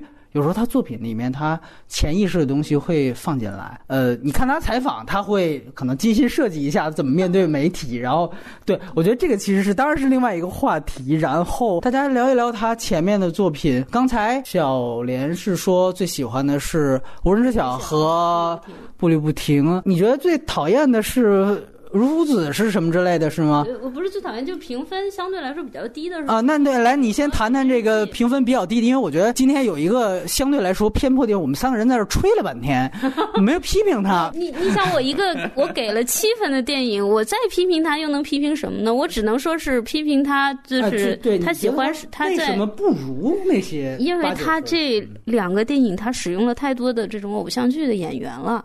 嗯，比如像那个如父如子，他用了福山雅治、尾呃尾野真千子，当然也有真木阳子、阳子和莉莉弗兰克，但是主角就是福山雅治和尾野真千子。而且尾野真千子在里面的那个表演，他不是大和福子型的，但是他要表现出一个贤妻良母，哎，对对，所以有一点有点怪异。他要故意和真木阳子的角色形成反差，反差就很怪异。然后福山雅治嘛，我始终就对觉得他的表演就那么回事儿吧。哎，我太同意了，我 我待会儿要说说这如父如子这事儿，就那么回事儿嘛。你看他演演如父如子，如父如子应该已经是算是他的表演的巅峰了吧？你要看看他的那个什么 嫌疑人 X 的现身，他简直是被另外那个食神那个演员压对碾压了，就就碾压的喘不过气来了。就就不要就不要指望他了，就是可能对福山雅治看的也不太多啊。我我也我也想象不出，一时想不起他演过什么，他演过什么其他的东西。那说的跟黄晓明似的，马传吗？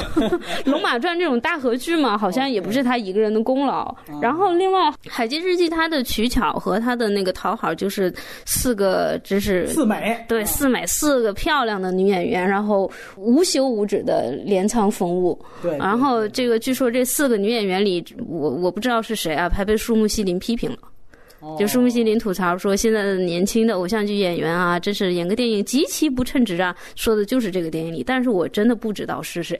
他他没说是吗？他没点名，但是就是说肯定是这四个人里人里的一个，因为其他的。你猜一个，你猜一个。我猜应该是最小的那个广濑丝丝吧，因为广濑丝丝他在拍《海街日记》之前，他一直是就挺黑的。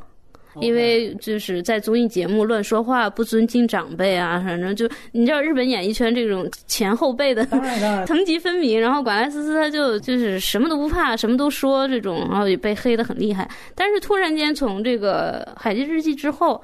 他就起来了，嗯，然后还拿了一系列的奖，然后接接着什么花牌情缘啊之类的这些，这片子就就就眼看这个人就上去了，OK，嗯，但是很有可能在拍《海街日记》的时候，他把这个脾气古怪的树木希林给惹恼了，当然这也是只是猜测啊。然后这两个片子呢，就它不太像《失之愈合》的，就跟其他的那些片子相比，质量真的就是就是不行的。他拍美女完全没有他拍小孩的那种神韵那种。灵动的那种感觉，嗯，所以我给这两个片子打的分比较低，也确实是他分相对来说不高的两个电影。对，来小挠来谈谈你最喜欢的和你最不……哎，我怎么记得这里要撕一回？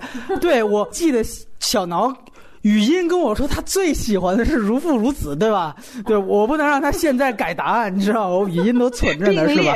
并并并并列最喜欢，又改成并列，就是无人知晓。这个我觉得这大家都差不多。然后那个片儿就是牛逼，然后包括他的那个那种状态，呃，包括那个时候的对那种恨意，我觉得我我会理解成恨意的感觉。然后包括那个所有的拍法什么，我都觉得那就是牛逼，就没什么可说的了。然后我是个人是很喜欢如父如子的，然后。我的点在于，包括它剧情或者是那个的演员上面呢，确实有问题，但是对我来说都不构成就是足以减分的地方。因为这个片，因为这篇对我来说就属于那种了，就是属于它是我幻想的。那个完美关系的那种的投射，对，所以它里面那个，就像你说的，其实我我我我跟你刚才有个判断，我觉得是一样的。我觉得施之优是个基因决定论者，但是他在这个片中最后，我觉得不知道是出一个什什么的想法，他非常笨拙，但是又非常使劲儿的，会就让这个两个家庭就各自回到了各自原来的位置。然后把包括里面最感动我的一句话，就是说父亲是只有我能来做的事情。哇，这句话就是我一辈子渴望听到的那种。然后包。包括他最后两个家庭尝试过交换之后，又复又在坚持回到原来的状态的时候，那个感觉，那一刻。极其打动我，是你抛出了基因决定论之后，一个父亲或者是一个家庭后天的努力，他为了保持家庭的稳固，这个单位的稳固而去做出的这种努力，他是在做。反正那个设定当时特别特别打动我，就完全比其他的像可能大家最喜欢的《失之愈和》片中的那些小的。呃，家庭的互动小温暖要更打动我，我也不知道该该怎么就是跟大家解释我的标准，但是我已经明白这意思了。然后其实我也没有很给很低分啊，是七分哎。哎，不不用在节目里达成和解，对，人生是和解不了的。不是，我不是这意思，我说这把你小南，你说说你最不喜欢的吧。来来来，下一站天国，然后。那个时候，反正可能也对，可能也看的比较早。其实理由很简单，那时候看没太看懂，然后就觉得又神神叨叨。我特别不喜欢一个导演拍片神神叨叨，然后说话就是絮絮叨叨那种。对，所以就一直不喜欢。但可能有万一重看一下会改分，不一定。对，目前就暂时就是这样。嗯。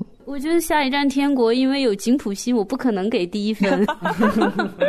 我我是个颜控，那是那个是井普西的第一部那个电影作品，我不可能给低分。哎呀，你太可爱了！至少是七点五起。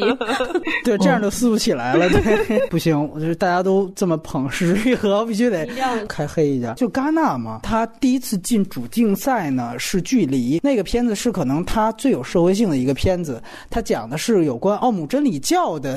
对对对对对有那个那样一个社会背景，然后那个是他第一次进主竞赛，然后后来他应该一共四次进主竞赛，但是到了比海更深，就是到这一步，他降级了，他甚至到了一种关注了，然后你会发现他的拿奖的路程，他很快的第二步进主竞赛的无人知晓。就是大家觉得他评分最高那一部《柳乐优弥》创造了戛纳的这个最年轻的影帝，对对对，呃，拿了一个演技奖。然后在这之后，好像如父如子拿了一个最小的那个，不是评审团大奖，是评委会奖，就是最小的那个纪念奖。然后就没了。《海街日记》进了主竞赛，但是评分在戛纳场看特别低，倒着数。那届有《聂娘》，有这个《山河故人》，有那些什么《流浪迪潘》什么的，就倒着数。然后再到。比尔更深就降级了，你会想到，那为什么呢？为什么？呃，如果是玉和真的这么牛逼，为什么戛纳却给他这样的一个像刚才不要脸在空中画了一条线，它是高开低走的？的确如此，原因就是在于他其实片子是没有社会表达的，他的所有片子内核都是家庭本身的，对，都是个人表达。呃，很多人说他是小金的传人，他跟小金差也差在这儿。因为小金他的很多的黄金时代作品是二战后，其实你往深了说，是有那种对于战争时期的怀念，对于黄金时期的怀念，他有那种东西，但本身他有战争那样一层东西在。像这里面他建立的一个大前提可能是父亲的离去，但如果你仔细想想，像《东京物语》的大前提其实是日本的衰落呀。那那个他作为一个更大的一种道王，处在了那样一种人物背景下，所有的东西立刻就不一样了。所以说，他没办法当小金的传人，也在这儿。他跟小金有本质上的时代差别，他也没有办法在戛纳这样的地方有更大的斩获。你看看。我是布莱克，跟这个片子好像都在讲一个孤独的男人，但我是布莱克是通过一个男人去批判英国的资本主义的体制，英国为什么何以至此，何以脱欧，欧洲为什么变成现在这个样子。我靠，那是一个巨大的命题作文。肯罗奇为什么是戛纳的宠儿？那是因为他有这层社会关注，凶猛的社会的批判，他继承的厨房洗碗槽这一个东西。哎，你反倒你去看《失之愈合》，哪怕大家去想一想刚才提到的《无人知晓》，因为我看《无人知晓》的时候，我想到最多的一类电影就是原来意大利新现实主义的德西卡。他也拍过很多的儿童片，拿过奥斯卡的那些儿童片。对他，其实如果相比那些的话，他的社会的着重点是要少特别多的。他把更多的着眼点是放在儿童的互动本身。我觉得那是那个片子特别难能可贵的一个地方。就是你看，我举一个例子，他为什么也是一个可悲的地方？就是你只能拿演技讲，因为你全都给小孩托戏了。原因就在于，你看他讲那个小孩其实也是如父如子嘛。他承担起那一个小家庭的父亲的角色，但是他其实只是十二岁的一个孩子啊，所以他当他看到同年龄的孩子同样会容易受到诱惑的，比如说游戏机厅，或者说孩子之间的那种友谊的那种感觉的时候，他就马上把父亲这个角色抛掉了。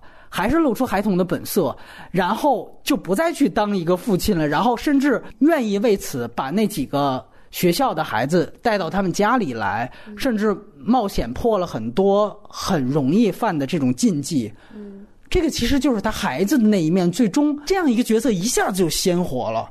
你因为我们一想这种片子，无非就是小大人嘛，让一个孩子好像早熟，然后就呃穷人孩子早当家，就特别刻板。你看魏敏芝不完了吗？一个都不能少，里面他就是那样一个刻板的形象。但是《失之愈合》真的是站在一个儿童的视角在拍儿童，他真的跟儿童站在一起，他自己就是这样一个，所以那个电影是特别棒的一个立足点。但是对不起，由于你把笔墨都用在这一点上了。因为我们知道那个事情是真实事件，嗯，是是一个一九八八年的真实事件。像我们三个人都是媒体人啊，就哪怕你一个特稿的思路，你去看待这样一个事情，我靠，母亲就这么随便的播种，然后就留下这么一家子，还死掉了一个，这是很严重的一个很严肃的社会性事件。那他肯定不是孩子的问题，甚至不只是这个母亲的问题，也不只是他那些渣男父亲的问题。这里有没有教育问题？有没有日本阶层分化？有没有贫富差距问题？一定有。但是世玉和这些东西全部点到为止，他只是把更多的笔墨，那片子两个半小时全部去讲儿童内部的互动，最后成就了一批那么鲜活的儿童形象，那么鲜活的角色。但是对于这个事件的反思，哦，对不起，这不是我要讲的。于是乎，你会看到戛纳就给了一个史上最年轻的影帝，就是当年我想起来，夏雨也是拿到了威尼斯史上最年轻的影帝，仍然是是凭借《阳光灿烂的日子》。然后姜文当时那个接受采访，那种特别忍不住的那种要吐槽，啊，给个演技奖就完了，这就结束了。就是你就会发现，就是那种创作者觉得，好像你还不如不给呢。就是我费劲巴拉拍一个片子，你给一小孩儿一个奖，我这么牛逼，我靠，你居然给他！当然，你可以说确实杨灿也牛逼了，就是呃无人知晓也牛逼了。但是确实是你那个戏本身就对于社会的东西，对于你的作者性的东西。其实就完完全全侧重点，因为你的侧重点关系就没有了，你不是新鲜主义，所以你会发现。到现在也是一样，就是某种程度上，为什么我也只能给七点五分的原因，就在于它还是家庭的那些东西。好像所有的原因、人物动机，其实家庭内部的所有环境，你哦，你分析基因的原因，这个姐妹、父子、长辈与这一代，还有下一代与孩子的他们之间的矛盾，就已经完全这个故事就自圆其说了。里面不用讲任何的社会的东西，他一讲社会的东西，好像就有马脚。就比如说距离。那个片子就不够好，就有很大的问题。当他想试图去说社会性的时候，你发现那不是他擅长的了，不太行了哎。然后，所以他就不说呀，所以他就就收回来了。对他某种程程度像伍迪·艾伦，你不觉得吗？就他就讲自己的那些。伍迪·艾伦当然他也有他很狠的一面，对于知识分子和文艺青年。一生黑啊，那真是一生又爱又恨又黑。他有他特别狠的一面，但拍到咖啡公社，大家觉得您老这样啊，您还这样啊，所以于是乎，评论还有各种反，对对对，所以某种程度上，这也是一种又可爱但又又可悲，或者说又有局限性的地方，所以。呃，也不能说开黑的，但是确实你会看到失之愈合的一个局限性所在。是他这个人就是不爱冒险。感觉他不爱冒险，就他愿意在自己的舒适区和温柔区一直一直这么待着。然后这个也是感觉日本导演这种还挺多的，就是一生只拍一部电影，或者是说呃一一直以来一直延续这个这样的一个思路的。所以大家特别喜欢黑泽天皇，就在于他敢否定，他敢挑战，然后他敢到最后一步还尝试，还要变化。对，那没办法了。那就是说，如果你站在黑泽的角度，确实他就是站在呃舒适区的一个人，所以你会发现他确实只有他的那个位置已经高出很多人了。但是，但是他也有上限。只是我们在讨论他的事，包括你看，比如说他的影像，嗯嗯，对吧？你你也不能说，你看他在《无人知晓》里面，他还。愿意去尝试一些，应该他是一个胶片主义者，但好像所有人都没意识到这个事情哎，大家只觉得哇，《海街日记》拍镰仓拍的好美，像风光片一样，每帧都能截出图来。我觉得每帧都能截出图来，或者说说新海诚壁纸狂魔，这等于是黑，你知道吗？就是你在这，我觉得是对于一个对，这是对于导演的黑，你知道？啊，Angelababy 你也怎么样？反正还挺好看的啊。你就这个，我觉得这等于骂这个演员呢，就是一样的道理，就是。感觉。你在用胶片，你也像侯孝贤说，你在影像上并没有太多的，他可能就还是我肯定就是步履不停，包括之前的无人知晓，还有那么一段长镜头过曝的主观镜头，当男主角意识到他的最小的妹妹死了之后，他有一段奔跑，你要发现有设计，当然拍的其实那一段也蛮出戏的，完成度一点都不高，就啊站在戛纳的角度，所以只能给演演技奖，嗯，对啊，所以这是他的一个一个短板。那另外我想强调就是。为什么他是费尽了全力？你记得那次你很喜欢另外一个演员梁朝伟评价《流流迷》，说我们还是等等再看吧。他那段话是在回到香港的时候，哦，是他们一起参赛对吗？那一间正好对，他是二零四六。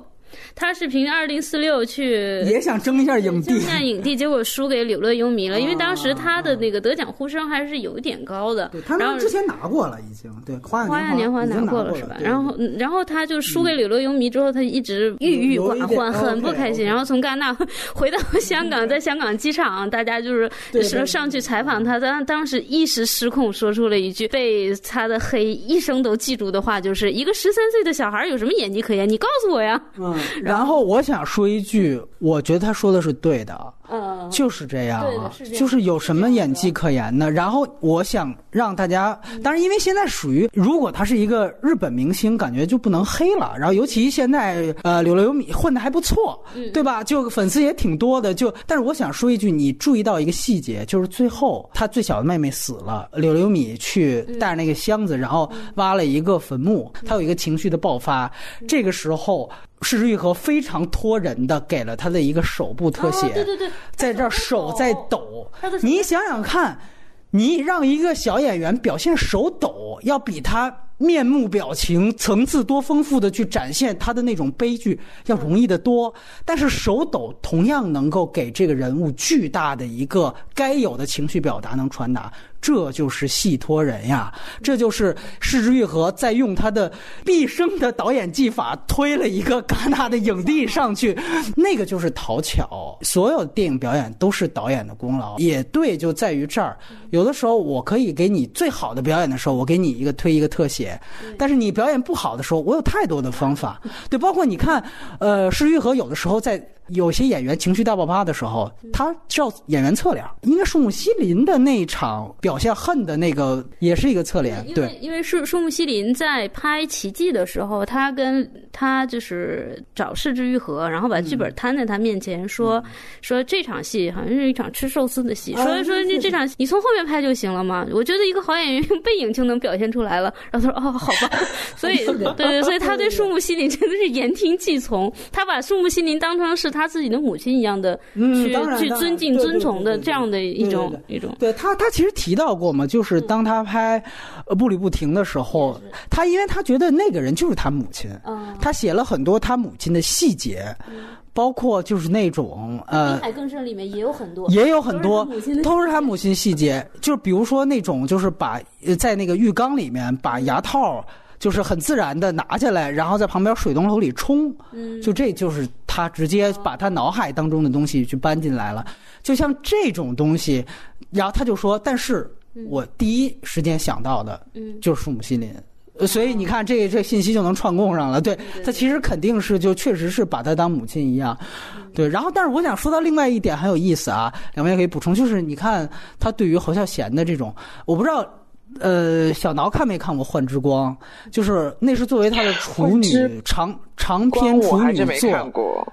OK，我靠！我当时因为我是很晚的时候看的，然后就是那个女主角的小时候去出门去追那个已经有点老年痴呆的祖母，然后祖母说我要回四国，我要走路去。然后那个他就说你又没钱，而且四国走路是走不到的。然后他祖母就没听，然后他就放他走了，因为他觉得他祖母就他奶奶怎么着估计就会回来，结果就再也没回来。那一幕就是照搬的童年往事。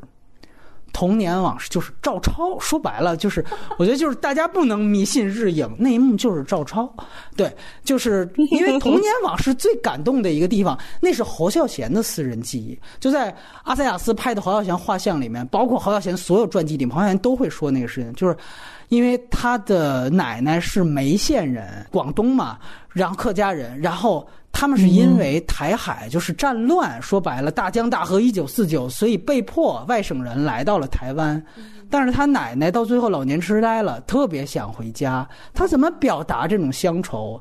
他奶奶就时不常的就出去说：“呃，我要走回去了。我过了这个桥就到了梅县。”好像每一次说就都流眼泪。就我看《童年往事》，一看到那儿我也掉眼泪。真的是那个，就是所以。我一看《幻之光》的开头是这样，我一下就觉得这片子我没办法打打七分以上，就在。但是你会发现，这个侯孝贤对于他影响有多大，所以我不觉得他是直接的小金的传人，他隔了一道。就人们说侯孝贤像小金，然后他又学了侯孝贤。别忘了，世之愈合的父亲也是台湾人啊，是高雄人。就那个时期，其实。说白了，日台是一体的嘛，对吧？毕竟是半个世纪的殖民呢，所以他的父亲就是高雄人。他对于台湾的文化，其实不是说他最后是形成一个台湾的文化，反哺了石玉和这批的人，所以使得他在电影的手法上也对于老一代的台湾的新浪潮有一定的承接。所以我不想觉得，就是说一到日本，大家就特别。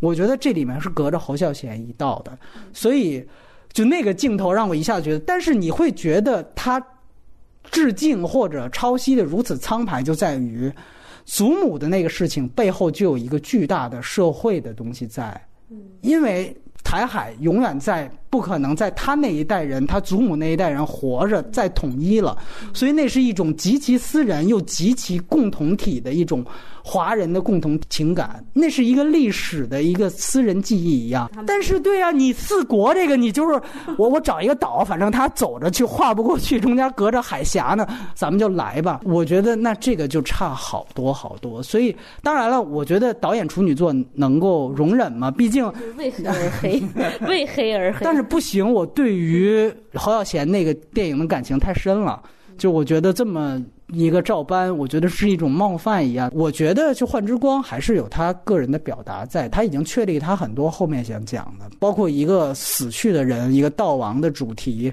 而且我觉得《幻之光》特别牛逼的一点是，大家注意看，那人中间十五分钟就死了，突然一下啊，就是前眼中信嘛。我他真的是群演员，太会演员。就前眼中信，我总觉得他就是有那种，就表面上在里面前面演的一点点暖男，但其实他骨子里面就是那种，跟寄生兽、跟罗曼蒂克里面那种，跟安眠跟安眠哎，他有那种邪劲儿在里边。就是，哎，他把那个，你想那是他处女作是二十多年前，哎，他能把那个气质捕捉到十几分钟的戏，我觉得特别棒。然后。他是被电车撞死，然后最后也没解释他的死因。但是如果你注意看的话，就是他在前面有好几个镜头，是讲这个前野忠信在这个前景走着，然后列车从后面一下子就从左到右画就过去。其实那个镜头早就暗示了他后面会死的，在在对，就好像被电车撞死一样。他重复了好多次这个镜头，这个就是用镜头说话。而不是说前面我先铺垫这人怎么抑郁了啊，或者怎么着了，就我觉得这个就一下子不高级了。对，这就不高级了。所以，哎，这是我对于世玉和前作的看法。我不知道小挠有没有补充。个人觉得，反正世之一和的性格真的是发生了一个很大的改变。然后就是嗯，就是有点。对，然后这种改变可能说他结婚生子，尤其生孩子吧，孩子对一个男人改变应该是最大的吧。然后。一方面，我觉得，嗯，对对观众来讲，他的性格越来越，如果像现在后来这么温和的话，是对我来讲有点没意思了。对，就是这很残酷。对对。然后，但是，对，你就一种关注去来讲，对，对他自己来讲，可能人生挺好的，然后就是多了很多身份呀，多了人生多了很多的那体验、感悟、情感之类的这种，然后可能比较幸福怎样？然后，但是。确实对观众来说有遗憾，就是这个这个东西很难解释。你说对一个电影导演来说，他那他到底要什么？反正，但是我觉得像刚才白小莲说的一点，我同意，就是他那个舒适区的问题，就是他还是如果说按照这个路数走下去，我觉得他确实选选择了一个自己活着比较轻松的一个方式吧。而且我发我觉得就是你们俩刚才谈到了一点，就是说他在片中重复了这么多父亲母亲的细节，就是如果一个人有。有这样的资格，有这样的一个能力，去在片中完成这么多这种的，我觉得就是他他此后的的人生确实也应该就会越来越可能轻松一些，还是怎样？然后我觉得他他确实就。更没有可能再去，呃，拥有这么就像你刚才说对社社会性对批判的那种东西。他的站在他自己人生选择的角度的话，我觉得对我来言的话是遗憾的。对，而且我想到一个就是如父如子这个事儿啊，我其实也对如父如子，我也不觉得是他特别好的作品的一点在于，就是刚才其实提到如父如子是一个，他首先假设了一个特别高戏剧化的场景，嗯嗯，就说白了就是报错了，就报。错了，这个事儿本身就是一个点，就是一个特别高的戏剧点。而他特别好的作品其实没有这种强设置。当然，你有这个点是我觉得没没有问题，这不是黑点。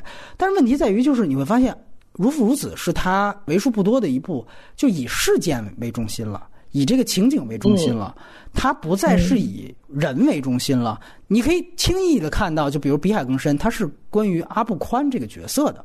对吧？那那个无人知晓，那就是关于这个呃小男孩这个角色的，是以他这个人物为中心的，而如父如此变成了以事件为中心的。那这里其实就有一点点冲突，就是他为了照顾这个事件，他打破了他既有的大部分最好的那些电影的一种封闭式的叙事。封闭性叙事只是说，我就带这个人。就阿布宽看见东西，我才告诉观众；阿布宽在这一刻知道东西，我才让大家知道。呃，小男孩无人知晓也是一样。但是你看，如父如子，他在换子之后。他也给到了真木阳子那一对穷爸爸，就是他说白了就是穷爸爸富爸爸嘛，也给到了穷爸爸那一家一段生活。你看他一下子就变成了以事件为中心了，所以我一下子明白，就是为什么小挠特别喜欢这个，因为小挠开始他就说我喜欢更戏剧化的东西，这个就特别戏剧化，因为你看他一下子把这个事儿讲的就特别清楚了，大家特别愿意去看。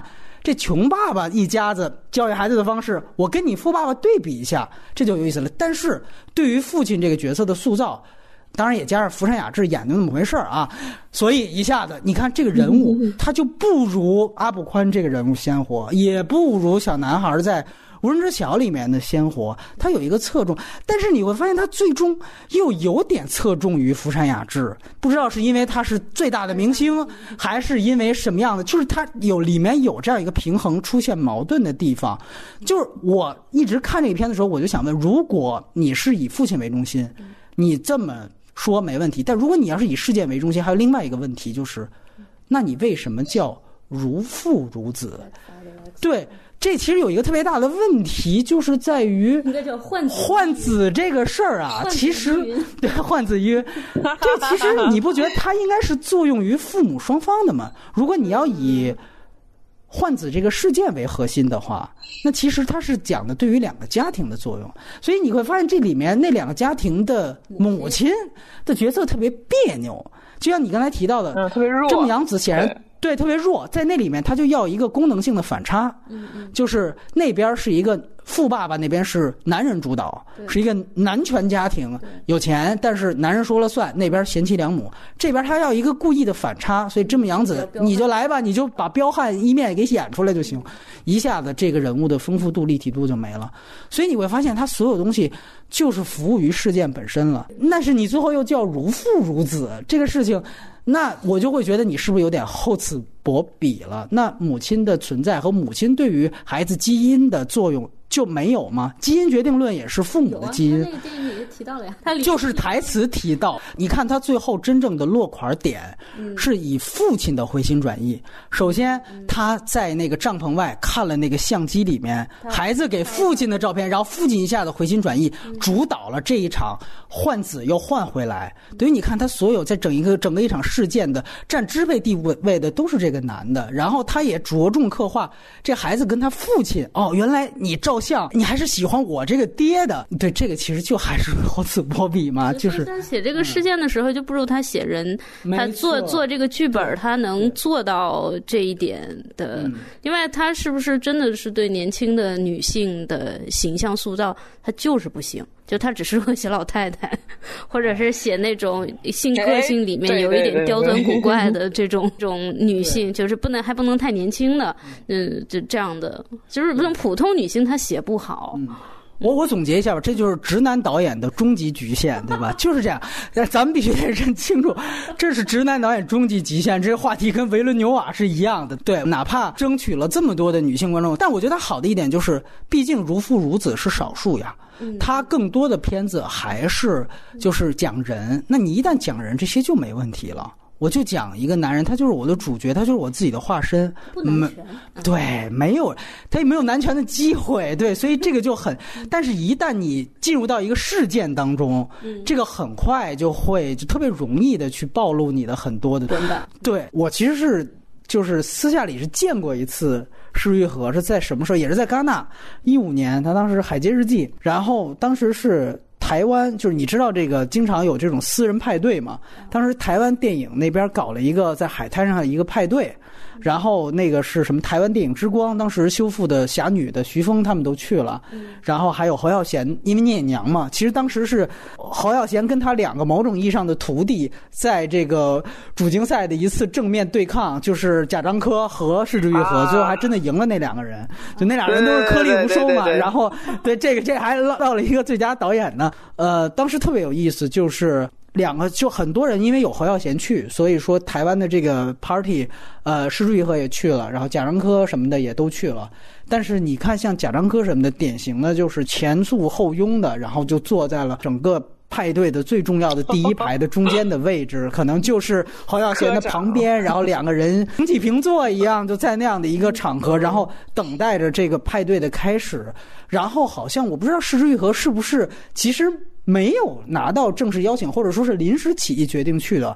我们是就是媒体嘛，就是在这个场外在旁边站着，就是里面都是真正的嘉宾。就我们当时在旁边站着的时候，就发现怎么有个中年男人也在旁边站着，然后一直就没走，然后旁边还带着一个应该是他的助理还是什么的人，然后就一直在旁边站着也不说话，就在那儿看。